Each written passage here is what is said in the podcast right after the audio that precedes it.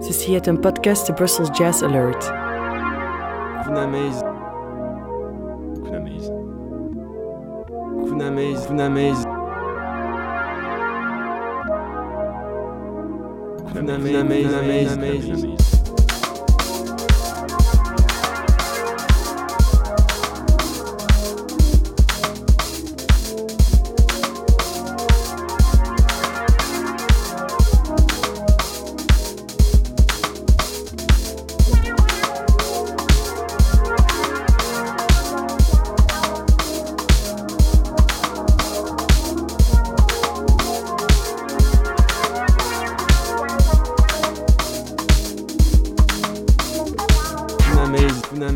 Funamaze est né euh, il y a 8-9 ans maintenant, je pense.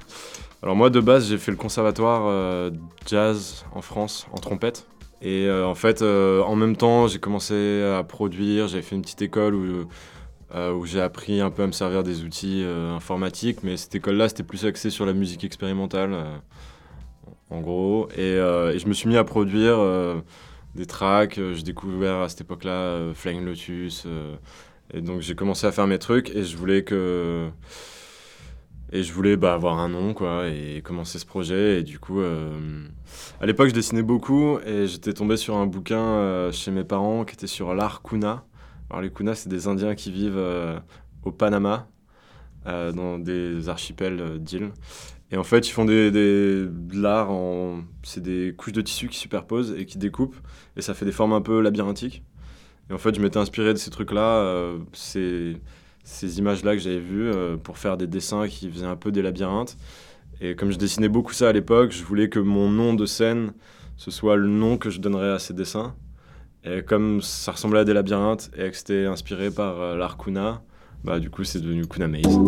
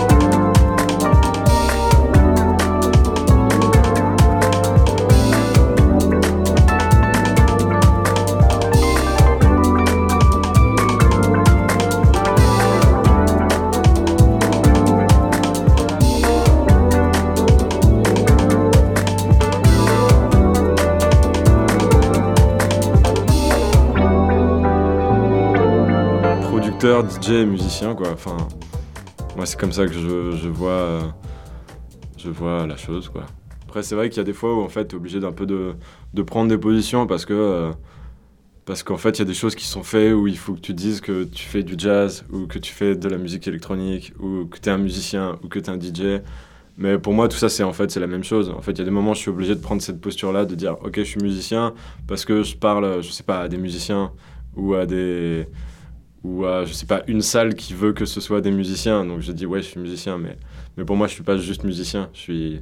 Enfin, si, parce que pour moi, un DJ et un producteur, c'est un musicien. Mais du coup, dans ce sens-là, je suis un musicien, mais, euh, mais je suis toutes ces choses-là, quoi. Et bon, il y a des moments où je me réduis à une seule partie, suivant qui j'ai en face de moi, ou suivant même ce soit des fois pour.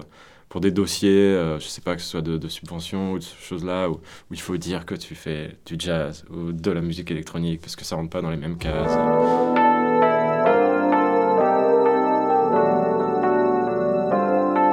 Bah, le, jazz et, euh, la musique électronique, il n'y a, plus vraiment de, frontières, et puis en même temps, euh, même la musique électronique du départ, que ce soit la house de de, Chicago, Détroit, etc., était beaucoup influencé par le jazz, euh, que ce soit par le sampling ou par... Euh, euh, du coup, il y avait déjà ce lien-là, mais qui n'était pas forcément reconnu par, en tout cas, par les gens peut-être du milieu du jazz, ou, etc. Alors que maintenant, vraiment, il n'y a plus, vraiment de, frontières, quoi. Et, du coup, pour moi, il n'y a pas de...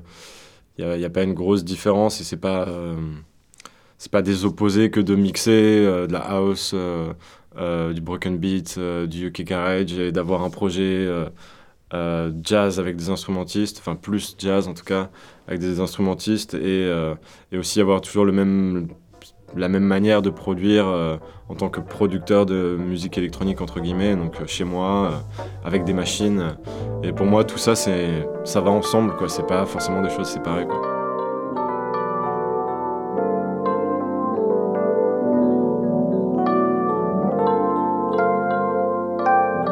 Projet de Live Band pour mon projet solo est né cette année et cet été, quoi.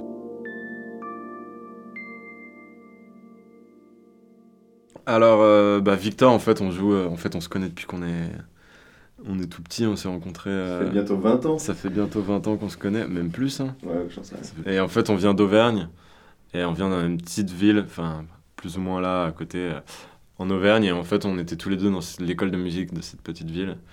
Et du coup, on a joué pour la première fois ensemble, on devait avoir je devais avoir 6 ans et devait en avoir 5 euh, dans l'harmonie municipale.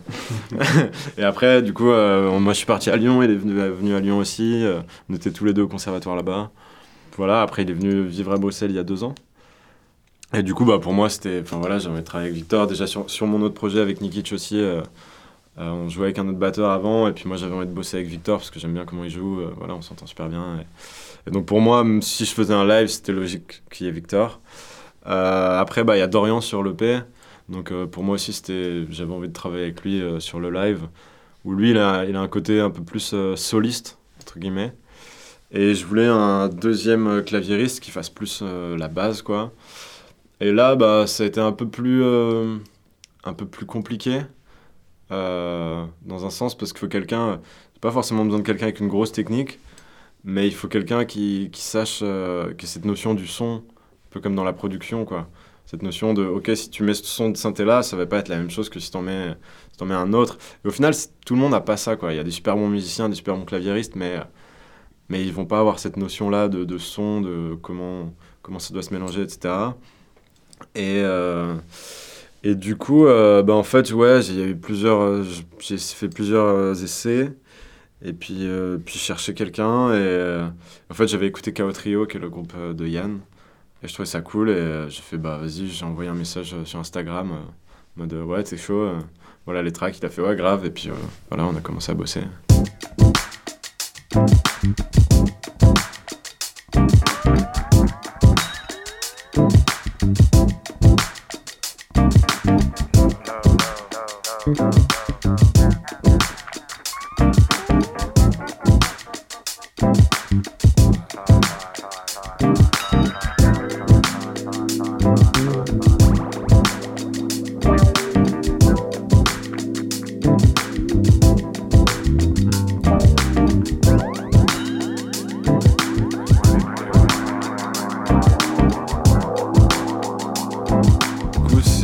Euh, que j'ai produits qui sont, qui sont adaptés en live.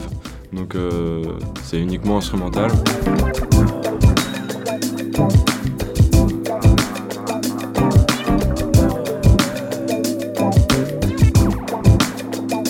Moi je parle plutôt de, de, quelque chose qui est produit et qui sonne comme de la musique électronique pour aller vers quelque chose qui est... Je cherche pas en live à le faire ressembler à de la musique électronique. Je cherche à le faire ressembler à ce que ce que ça devient en fait. Je, je cherche pas.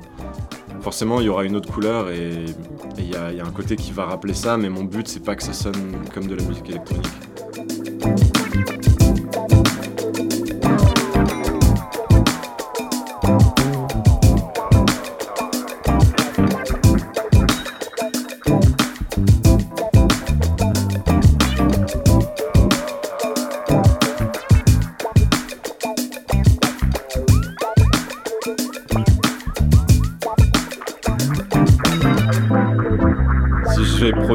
De manière électronique et que je veux les faire vraiment électroniques, ben en fait je vais pas le faire avec un groupe. On va, on va reconnaître les, les, tracks, mais en fait c'est pas joué pareil, parce qu'il y a une vraie batterie, il y a, y a, c'est plus ouvert, en fait on va se laisser plus de temps, euh, y a, hum, on reconnaît les musiques, mais il y a une différence.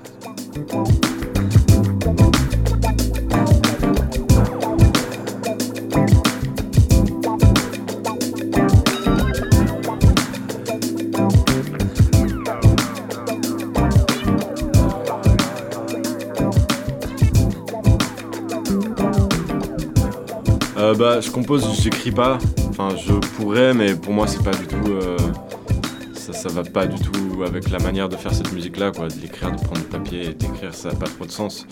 Euh, bah, je compose chez moi, j'ai mon, mon studio et ça dépend. Des fois, je commence par, euh, par une loupe de synthé. Donc, j'ai des synthés chez moi, j'enregistre une loupe et puis, puis je construis. un pattern de batterie autour de, de, ça, et puis je rajoute des éléments, de la basse. Après, des fois, euh, je garde juste la, batterie, les accords me vont plus, je les change, j'en mets d'autres. J'enregistre de la basse, que ce soit de la basse acoustique ou euh, un synthé, puis je rajoute des éléments, j'essaie de construire autour de ça et, puis voir où ça va. Puis des fois c'est nul, je, je mets de côté, et puis j'en fais un autre. Et, mais euh, mais j'utilise beaucoup de, de, hardware, j'ai beaucoup de, de synthé. j'essaie le plus possible et, j'essaie que live me serve surtout à, à organiser ce que j'enregistre, à découper, etc. Et puis pour le mixage. En termes vraiment de, de, musique, euh, de théorie, euh, la musique n'est pas très compliquée. Il y a deux, trois, quatre accords, donc on n'est pas dans des trucs qui changent tout le temps. Après, ça va plus être dans la recherche du son. C'est là où, du coup, le, le travail de Yann, euh, avec lui qui a, qui a, trois synthés, enfin, il a un Rhodes et deux synthés, où là, son travail est important parce que que ça va être plus là-dedans. Si on faisait tout avec un son de piano, on pourrait, mais là, ce serait plus du tout la même musique.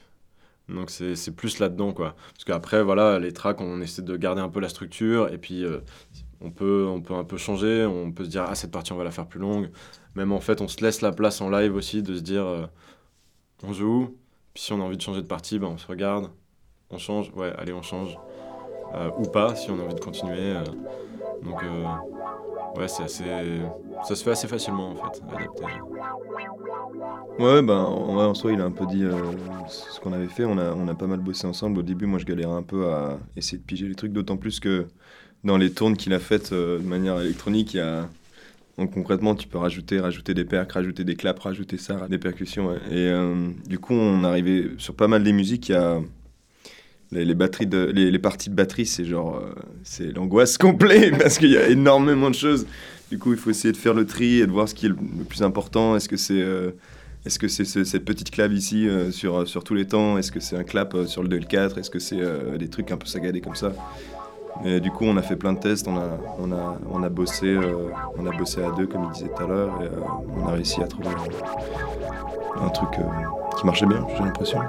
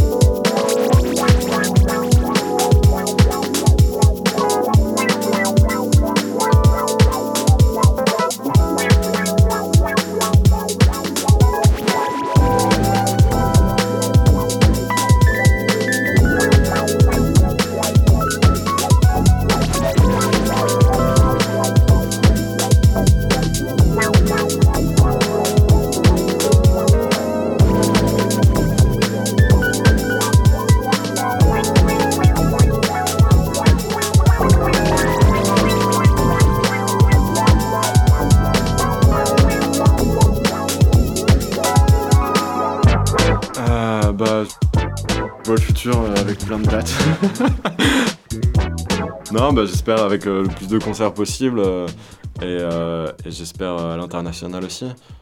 Peut-être un enregistrement live, puis, puis continuer à le développer en parallèle d'autres choses, quoi. Parce que là, même en, tant que Kuna Maze, là, je viens de finir un autre EP, mais là, qui est plus. en fait, je sais pas si je vais le sortir sous un alias ou pas, mais qui est plus vraiment house, quoi, un peu plus club. Et j'ai envie de garder un peu ça aussi, peut-être faire un live vraiment plus orienté club, euh, que je voulais commencer à travailler avec Victor, où euh, là, serait plus machine et, euh, et percu. Et continuer avec le live band aussi, d'avoir un truc. En fait, j'aime bien avoir toutes ces casquettes et je trouve ce que je disais au début, quoi. Mais du coup, ouais, j'ai envie de continuer avec le live band et de continuer là sur l'album que, que, je vais commencer à produire, ben, de après l'adapter avec le live et, et puis de continuer à jouer, quoi. Autant que possible et un maximum. Ce podcast a été créé avec le soutien de Sabam for Culture, la Loterie nationale et la région de Bruxelles-Capitale. Tu en veux plus? Écoute les autres podcasts de Brussels Jazz Alert et suis-nous sur Facebook et Instagram pour ne rater aucune info sur les live sessions gratuites, les inspirations musicales des groupes et les lieux incontournables de Bruxelles.